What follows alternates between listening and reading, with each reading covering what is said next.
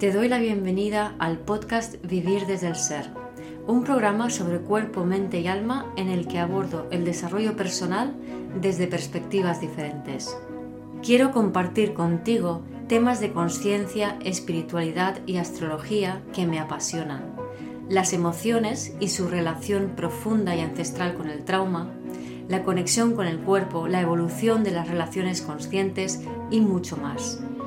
Mi nombre es Guiomar Ramírez Montesinos, soy astróloga, psicóloga, coach transformacional, escritora y fundadora del proyecto consciente Vivir desde el Ser. En este episodio quiero hablaros de, la mente, de cómo funciona. Mente quieta, mente creativa. ¿Cómo es nuestra mente? En realidad, eh, la forma en que utilizamos la mente es eh, analizando, es Em, criticando, dudando, buscando problemas, intentando solucionar problemas. Esta forma de funcionar la mente, si lo vemos desde el punto de vista de la astrología, estaríamos hablando de Mercurio, pero sería Mercurio vibrando bajo. Hay muchas otras funciones de la mente que no estamos utilizando y esta que si utilizamos todo el tiempo, además nos hemos identificado con ella, o sea, creemos que somos eso. De hecho, esta forma de funcionar de la mente que analiza, que duda, que cuestiona las cosas, que intenta solucionar, es en realidad una respuesta a, trauma, es una respuesta a una sensación corporal que eh, no sabemos mm, colocar, es una respuesta eh, fruto de un sistema nervioso desregulado. Y esta respuesta traumática de la mente que busca problemas, que intenta solucionarlos, que duda, está basada en el miedo. Miedos que no han sido resueltos. Pero es que resulta que el patriarcado, estos últimos 5.000 años que hemos vivido, está basada en este funcionamiento de la mente sobre todo. Sí, también hay otras funciones de la mente que se han utilizado, evidentemente, como la curiosidad, para inventar, para investigar, pero por desgracia no es lo más común. Entonces, primero quería hablar de esta función de la mente que tanto utilizamos, que podríamos funcionar un poco con eso, pero no darle todo el protagonismo que tiene. Entonces, esta función de la mente de analizar lo que logra es separarse eh, del cuerpo para no sentir sensaciones que uno eh, no sabe ubicar. Es decir, cuando sucede algo que nos genera una emoción que nos abruma, básicamente nos abruma aquello que no sabemos, mm, no tenemos recursos para manejar o para ubicar. Eh, por ejemplo, em, cuando alguien te asalta o te asusta, eso genera una emoción fuerte en el cuerpo y lo que provoca esa emoción fuerte, ese, ese susto, ¿verdad? Es una disociación. La mente se separa del cuerpo y de esa manera esa intensidad emocional queda como, como que no existe, como si hubiese desaparecido. Pero la suma de pequeños sustos a lo, a lo largo de nuestras vidas y la herencia de los sustos pequeños y no tan pequeños de nuestros ancestros, lo que va generando es toda una dinámica mediante la cual estamos la mayor parte del tiempo en esa separación por susto. A, esto, a esta disociación la llamo yo la fragmentación del alma, porque paralelamente a la mente desconectada del cuerpo, tu alma está separada de tu cuerpo. Es decir, el movimiento de la mente que se separa del cuerpo para no sentir es directamente proporcional a la fragmentación de tu alma en todas las historias propias y ancestrales de todas aquellas cosas que no fueron resueltas. Bien, es decir, em, en otras palabras, mm, un trauma ancestral, tu abuela em, eh, sufrió la guerra. Debido a eso vivió una serie de circunstancias eh, traumatizantes en mayor o menor grado y em, eso hizo que ella tuviera que ignorar sus, eh, su cuerpo, sus emociones para poder sobrevivir. Es decir, llega una guerra, es un, un, evento muy traumatizante, muy fuerte, o imagínate, tienes un accidente, el choque, el shock del accidente genera un impacto tan fuerte que no lo puedes sostener. Entonces la mente se disocia. Bien, esto pasa en tus ancestros y en vez de resolverse con ellos y con su fallecimiento, por ejemplo, y ya está, no. Lo que sucede es que ese trauma ancestral, esa disociación ancestral se va transmitiendo de generación en generación. Entonces, si mi abuela sufre eh, un hecho de guerra, una violación, un abuso de poder, una pérdida de un hijo, etcétera, etcétera, ese dolor no realmente no transitado, sino que hay un susto y hay una disociación y una lucha por sobrevivir, ese programa, esa respuesta se va a ir transmitiendo de generación en generación hasta que alguien se para a integrarlo, hasta que alguien logra en ese aspecto unir la mente con el cuerpo otra vez. Y eso se puede hacer cuando el entorno no es tan hostil. Evidentemente, eh, la mente es un gran invento y nos permite seguir hacia adelante a pesar de la hostilidad del entorno. Pero eh, eso no se puede quedar así generación tras generación, tarde o temprano. Hemos de volver a eh, revivir ese trauma, pero no con la intensidad del trauma original ni con las circunstancias del trauma original, sino con circunstancias menores que magnéticamente atraemos a nuestras vidas para poder experimentar en el cuerpo eh, aquello que, que no pudo ser experimentado. Entonces, si mi abuela perdió un hijo, ese dolor por la pérdida de un hijo me lo va transmitiendo de generación en generación. Cuando me llega a mí, si yo tengo una vida más o menos acomodada, puedo permitirme el lujo de ser sensible y empezar a sentir ese dolor, pero lo sentiré a lo mejor eh, con la muerte de mi perrito, em, con la pérdida de una amiga empatizando con ella. Es decir, de esta manera volvemos a conectar la mente con el cuerpo y volvemos a cerrar ese, ese ciclo y no generamos esa fragmentación, esa disociación, esa separación, que en definitiva es aquello que llamamos ego y que además tendemos a identificarnos con ese movimiento de la mente, identificarnos con ese pensamiento y creemos que somos eso. En realidad eso es el dolor de nuestros ancestros, pero eso nos da una sensación, un sentimiento de pertenencia, porque hasta ahora ser uno mismo estaba asociado con algo eh, muy peligroso, era traumatizante en sí mismo, ¿no? O un trauma potencial.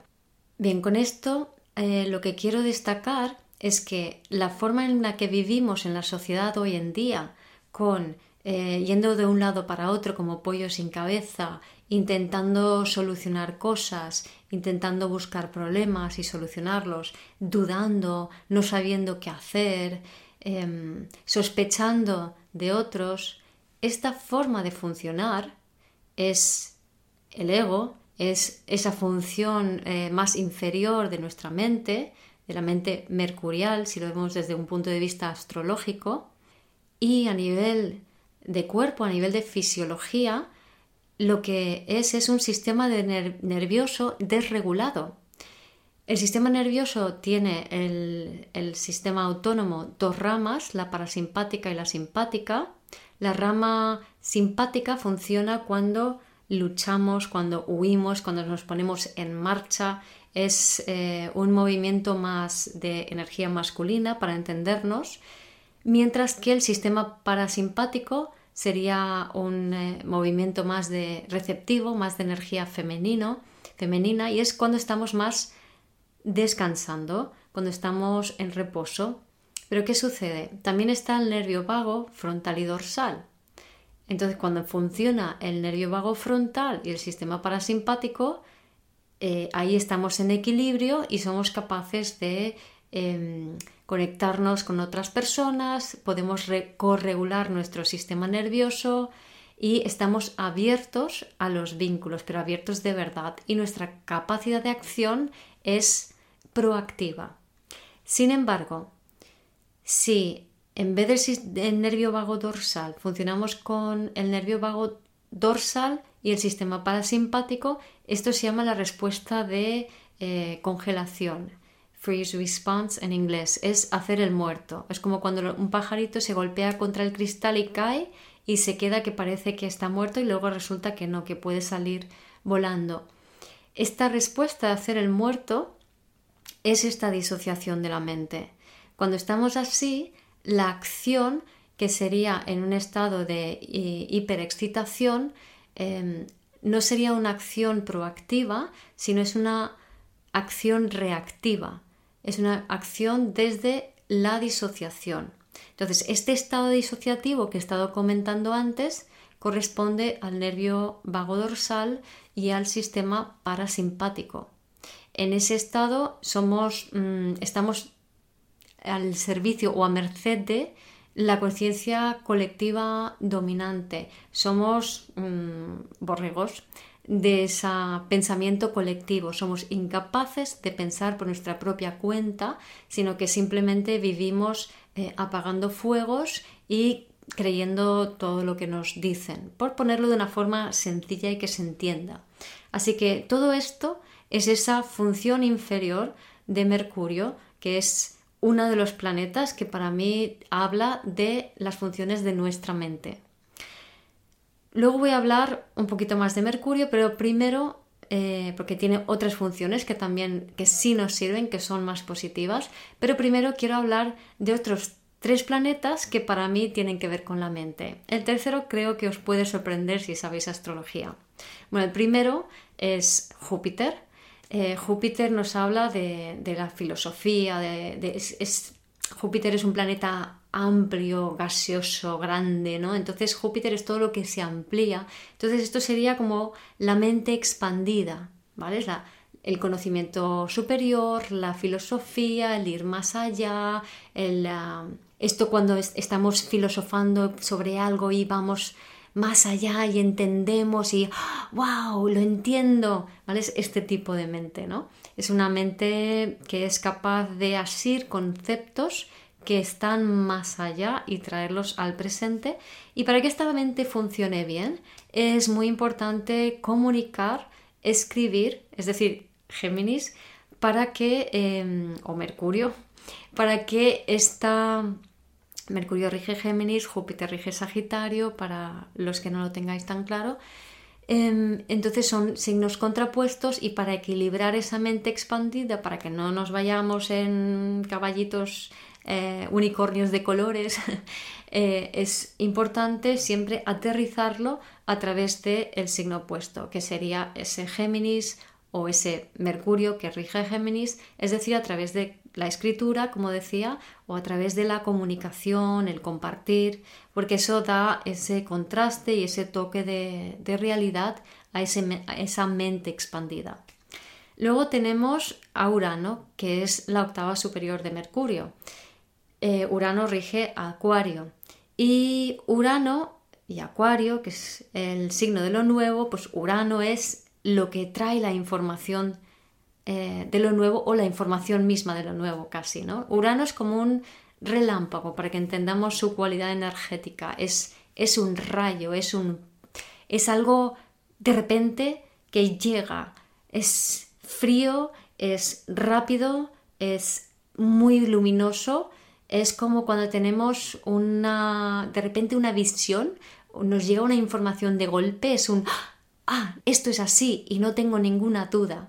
Eso sería, esa mente uraniana sería capaz de, asir ese tipo de, conceptos, ¿vale?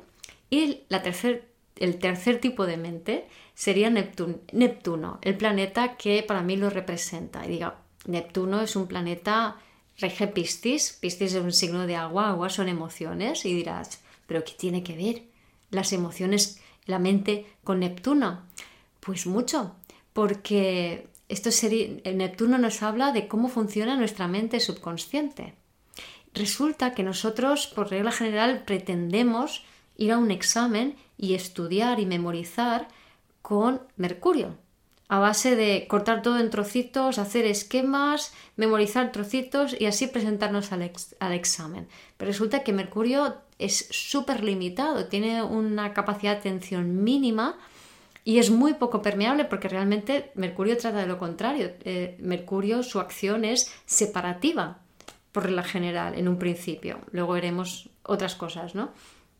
Entonces, mm, Mercurio para estudiar un examen, eh, así de entrada, es bastante poco eficaz porque puede, tiene muy poca capacidad de retención. Sin embargo, Neptuno, que nos habla del subconsciente, y el subconsciente eh, es un medio acuático, y resulta que ese medio acuático es nuestro cuerpo, porque, bueno, ya sabemos, el cuerpo está hecho de un 70% de agua, a no ser que estés muy deshidratado.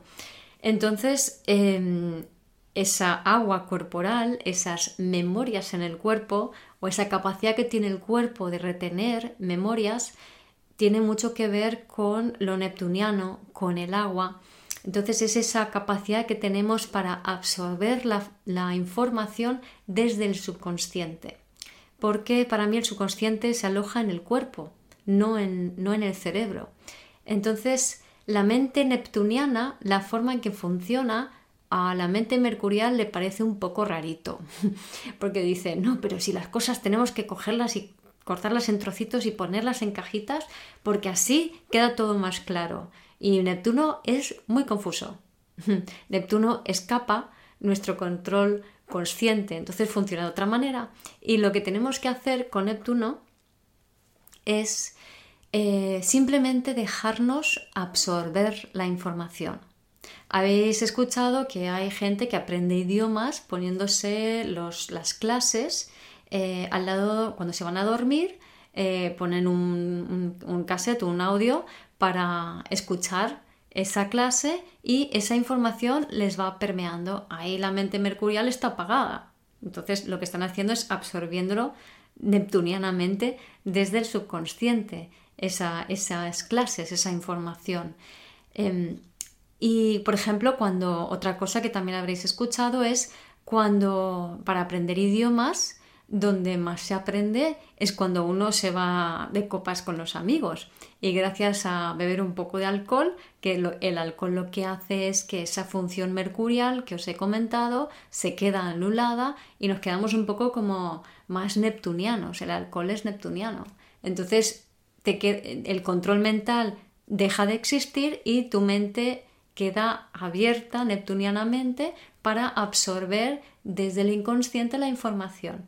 Ahora, ¿qué pasa? Que esta información, si no se hace algo por sacarla, no se metaboliza y no se expresa. Entonces, eh, no es retenida de la misma manera que cuando funcionamos con la mente mercurial.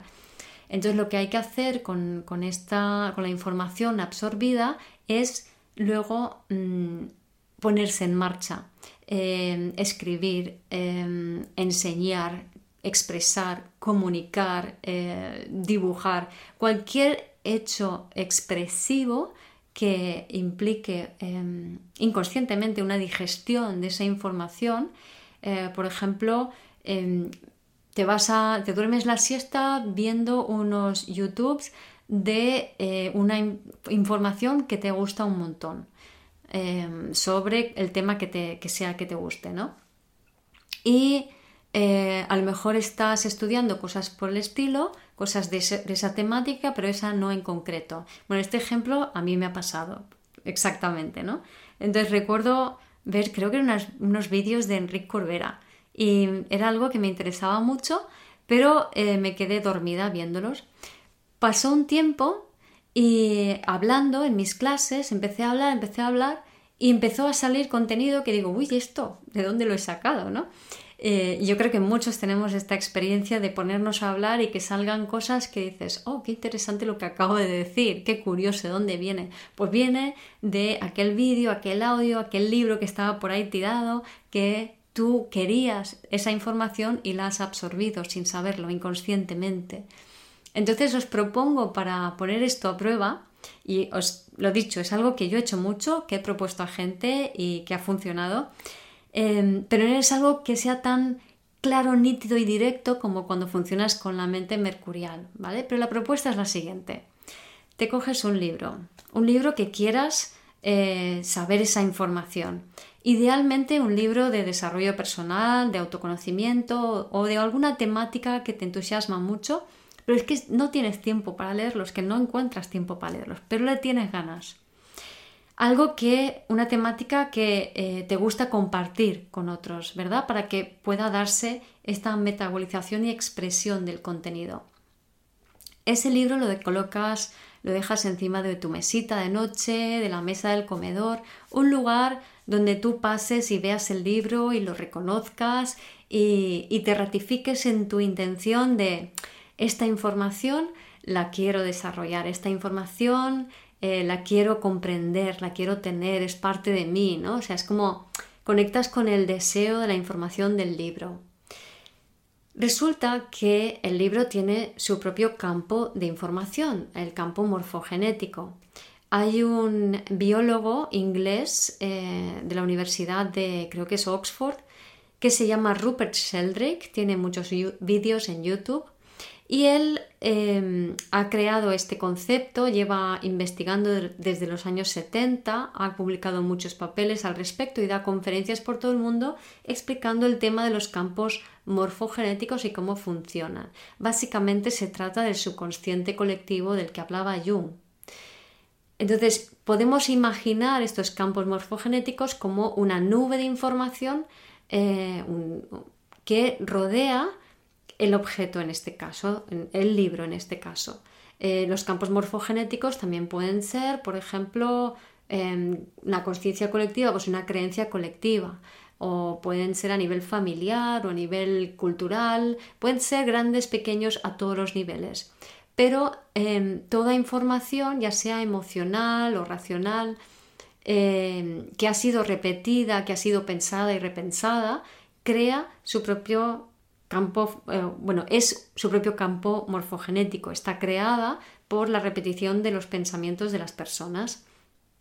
Entonces, el libro tiene el campo morfogenético del autor del libro, de todo lo que ese autor ha aprendido o sabe para poder plasmar ese libro y de todas las personas que han leído ese libro. Es decir, cuanto más personas den un libro, más potente es el campo morfogenético y más fácil es intencionar absorber ese contenido. Así que es mejor probarlo con un bestseller porque se va a notar más eh, que con un libro que a lo mejor lo ha leído menos gente. Entonces la idea es intencionas durante un tiempo, pues dos semanas, un mes, lo que sea. Y tú sigue con lo tuyo, No leas el libro y sigue contándole a la gente tus cosas, compartiendo, aconsejando a tus amigos y observa, al cabo de un tiempo puedes, por ejemplo, si leer ese libro y observa cómo eh, la información, o sea, tu entendimiento y de repente incluye el contenido de ese libro. Es decir, cuando al cabo de a lo mejor seis meses te lees el libro, vas a ver que eh, ese contenido ya lo sabías, vas a ver que em, ha habido veces en que has hablado a la gente de eso, vas a ver que eso ya lo tienes incorporado y de repente dirás, ¿y de dónde lo he sacado? ¿Vale? Pues es absorbiendo esa información. Así que os dejo probar con eso, que es muy, muy interesante. Bien, entonces quería hablaros de, ahora vuelta a Mercurio, la mente curiosa. La, mente curiosa es otra función mercurial de la mente, pero es una función más elevada. La mente curiosa nos sirve para acercarnos a lo que aparenta ser diferente. Es decir, la, función baja de Mercurio es cortar y separar, la función alta de Mercurio es unir. Entonces sería esta curiosidad, ¿no? Eh, y la mente curiosa acepta la incertidumbre, la, mente baja, la mente mercurial vibrando bajo, la mente que comparte, compartimentaliza, es una mente que no soporta la incertidumbre, que necesita la certeza y que necesita tenerlo todo solucionado. La mente curiosa no necesita solucionar los problemas, pero sí quiere investigar con las cosas, sí tiene curiosidad por cómo son las cosas, por cómo funcionan las cosas y por probar a ver soluciones no tanto para solucionarlo, sino para investigar posibilidades. Se ve un poco la diferencia, entonces la primera función mercurial, la baja, viene desde el miedo, la función mercurial alta viene desde la integración, que eso es la energía del amor, ¿no? Se puede decir que hay dos energías, miedo separativa, amor de unión. Entonces, la función alta de Mercurio es la de tender puentes, la de unir y se lleva bien con la incertidumbre porque implica que hay más campo para jugar. Cosa que desde la mente baja hay duda, hay miedo, no se quiere saber de incertidumbre, ¿sí? Entonces, para estimular esta mente, eh, a mí me gusta la frase de todo es perfecto tal y como es. Oh, qué curioso, qué interesante. ¿Y esto? ¿Por qué será así? ¿Vale? estimular esa curiosidad a través de entender que si todo es perfecto tal y como es, ¿qué me trae esto? ¿Qué me propone esta experiencia o esta vivencia? ¿no? ¿Qué, qué, qué nuevo puedo encontrar? Quiero tender un puente para entender esto mejor. Y puentes también podemos tender con el cuerpo, que el primer movimiento de Mercurio es lo que hacía, sacarnos del cuerpo. Entonces, con este segundo movimiento más elevado, podemos volver a conectar con el cuerpo. Oh, qué curioso, estoy sintiendo una sensación rara, estoy teniendo una emoción incómoda, siento ansiedad. Oh, qué curioso. Solamente la curiosidad y registrar ese cambio y esa emoción, eh, esas sensaciones, lo que nos va a permitir es volver a conectarnos con el cuerpo. Y al volver a conectarnos con el cuerpo, lo que estamos haciendo es ayudando a regularizar nuestro sistema nervioso.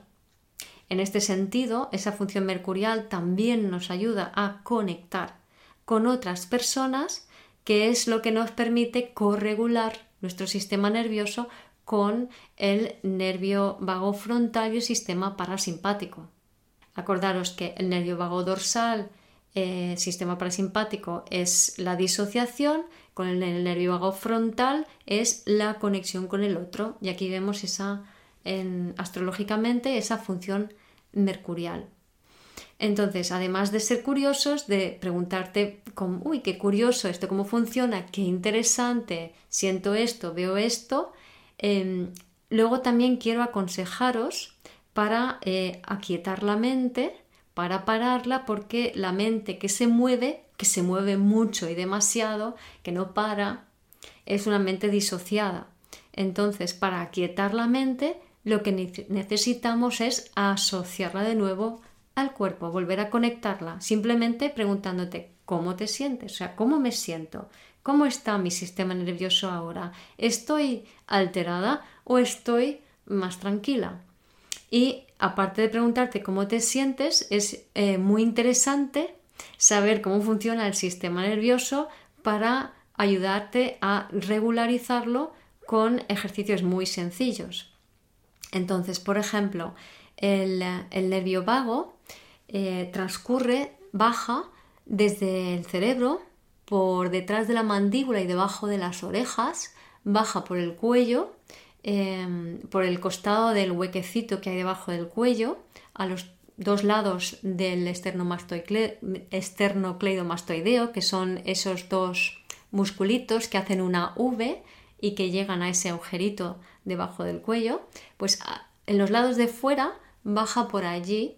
Entonces masajear esa zona muy suavemente nos va a ayudar a calmarnos, así como masajitos detrás de la mandíbula, em, debajo de la oreja, estirar de las orejas hacia afuera y hacia abajo, también va a abrir hueco, hay un foramen allí por donde pasa el, el nervio vago y el em, sistema linfático, además de la aorta, y eh, aorta es, bueno, además de, ahora no me acuerdo si, se llama así o qué. Em, entonces, cuando, por ejemplo, cuando tenemos muchas toxinas acumuladas en el cerebro y no se están mm, desaguando, por así decirlo, correctamente por el sistema linfático que corre junto con el, nervio vago, por ese foramen que os he comentado, entonces la mente va a estar mucho más eh, alterada. Si eh, aliviamos con ese suave masaje ese nervio vago y sistema linfático, se va a drenar de esas toxinas el cerebro. También eh, corrigiendo la postura del cuello y de la cabeza, metiendo un poco la barbilla hacia adentro para que no haya tanta presión y moviendo ligeramente la cabeza de lado a lado eh, puede ayudarnos a aliviar esa, esa presión y por tanto a calmar la mente también. Hay un ejercicio que propone Somatic Experiencing que es el de orientarse.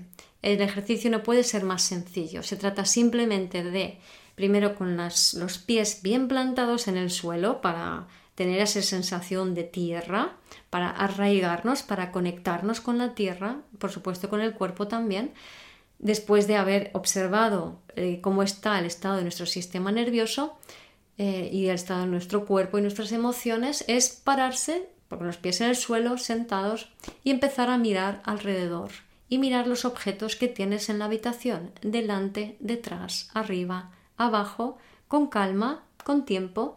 Esto lo que hace, por un lado, es te ubica en el espacio y registras que ese espacio es seguro, lo cual calma a tu sistema nervioso porque registra que no, no hay tigre que te va a atacar en ese momento. Y también el movilizar el cuello, porque ten en cuenta con la, la vida que llevamos con los ordenadores, la tendencia es que el cuello se vaya hacia adelante, comprimiendo el nervio vago y el sistema linfático y a que esté muy rígido. Entonces hay dolor de cuello, hombros cargados y todo esto altera aún más el sistema nervioso. Si llevamos la cabeza un poco para atrás, movemos el cuello, nos orientamos con los pies bien firmes en el suelo, sintiendo nuestros pies, que eso nos va a conectar con el cuerpo, eh, entonces nuestro sistema nervioso como que se coloca, se recoloca y se le sienta muy bien, ¿no? Luego hay otro ejercicio que es también muy interesante, que es el VU. El VU es eh, pronunciar la palabra VU en un tono que, permite, que hace que vibre la zona del vientre, porque el nervio vago baja hasta el vientre. Y bueno, y más allá también, ¿no? Pero eh, se puede masajear el nervio vago que baja por la tráquea, por el esófago, estómago, hasta los intestinos, se puede masajear con el sonido. En yoga se utiliza el mantra OM o se cantan mantras. Eh, los mantras tienen vocales y al, pronunciar las vocales en canto, o los cantos gregorianos, por ejemplo, para que os hagáis una idea, lo que sucede es que eh, esa, esa vibración va masajeando el nervio vago y por tanto calma el sistema nervioso hay diferentes vocales A, E, I, O, U. Si os dais cuenta, si pronunciamos eh, las diferentes vocales, por ejemplo, si yo digo A, sale de un espacio más desde el corazón. La E sale desde la garganta, la I sale casi desde más arriba de la garganta, pero la O, U y la U salen más hacia abajo. La U es la que más hacia abajo sale como sonido, sale del vientre. Entonces el VU es tomar eh, aire, inspirar, para luego pronunciar de manera prolongada el VU y que te vibre el bajo vientre. Sería algo así como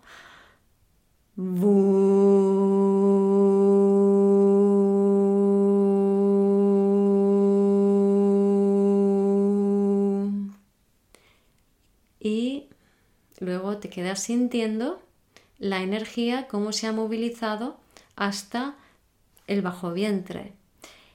Os invito a probarlo, a sentirlo y observar cómo tu sistema nervioso de repente se calma, cómo cambia, cómo de repente la mente es capaz de estar más quieta y más conectada al cuerpo, cómo tienes más claridad mental, son ejercicios muy sencillos, pero que te van a ayudar a empezar a funcionar con la mente mercurial elevada, a activar la mente jupiteriana, la uraniana y a poder utilizar la mente neptuniana de una forma más consciente. Y entonces, solo entonces, tu mente mercurial quedará disponible para poder crear tu realidad. Solamente cuando nos liberemos de las funciones más bajas de la mente y por tanto integremos los fragmentos de nuestra alma, conectemos desde la mente con el cuerpo, entonces nos liberamos de esos campos morfogenéticos colectivos, de esa conciencia colectiva y nos individualizamos. Y es en ese momento donde podemos utilizar la mente mercurial para crear nuevas realidades. En el tarot, la carta del mago, que es el segundo arcano después del loco, bueno, es el arcano número uno en realidad, el mago es el que crea la realidad y el mago es Mercurio. Es esa mente que es capaz de, una vez individualizada y separada, de crear colectivamente desde esos campos morfogenéticos, puede empezar a intencionar y crear su propia realidad. Así que te invito a explorar los diferentes tipos de mente para conectarte contigo, con tu cuerpo, utilizar todas esas herramientas para luego poder crear tu propia realidad.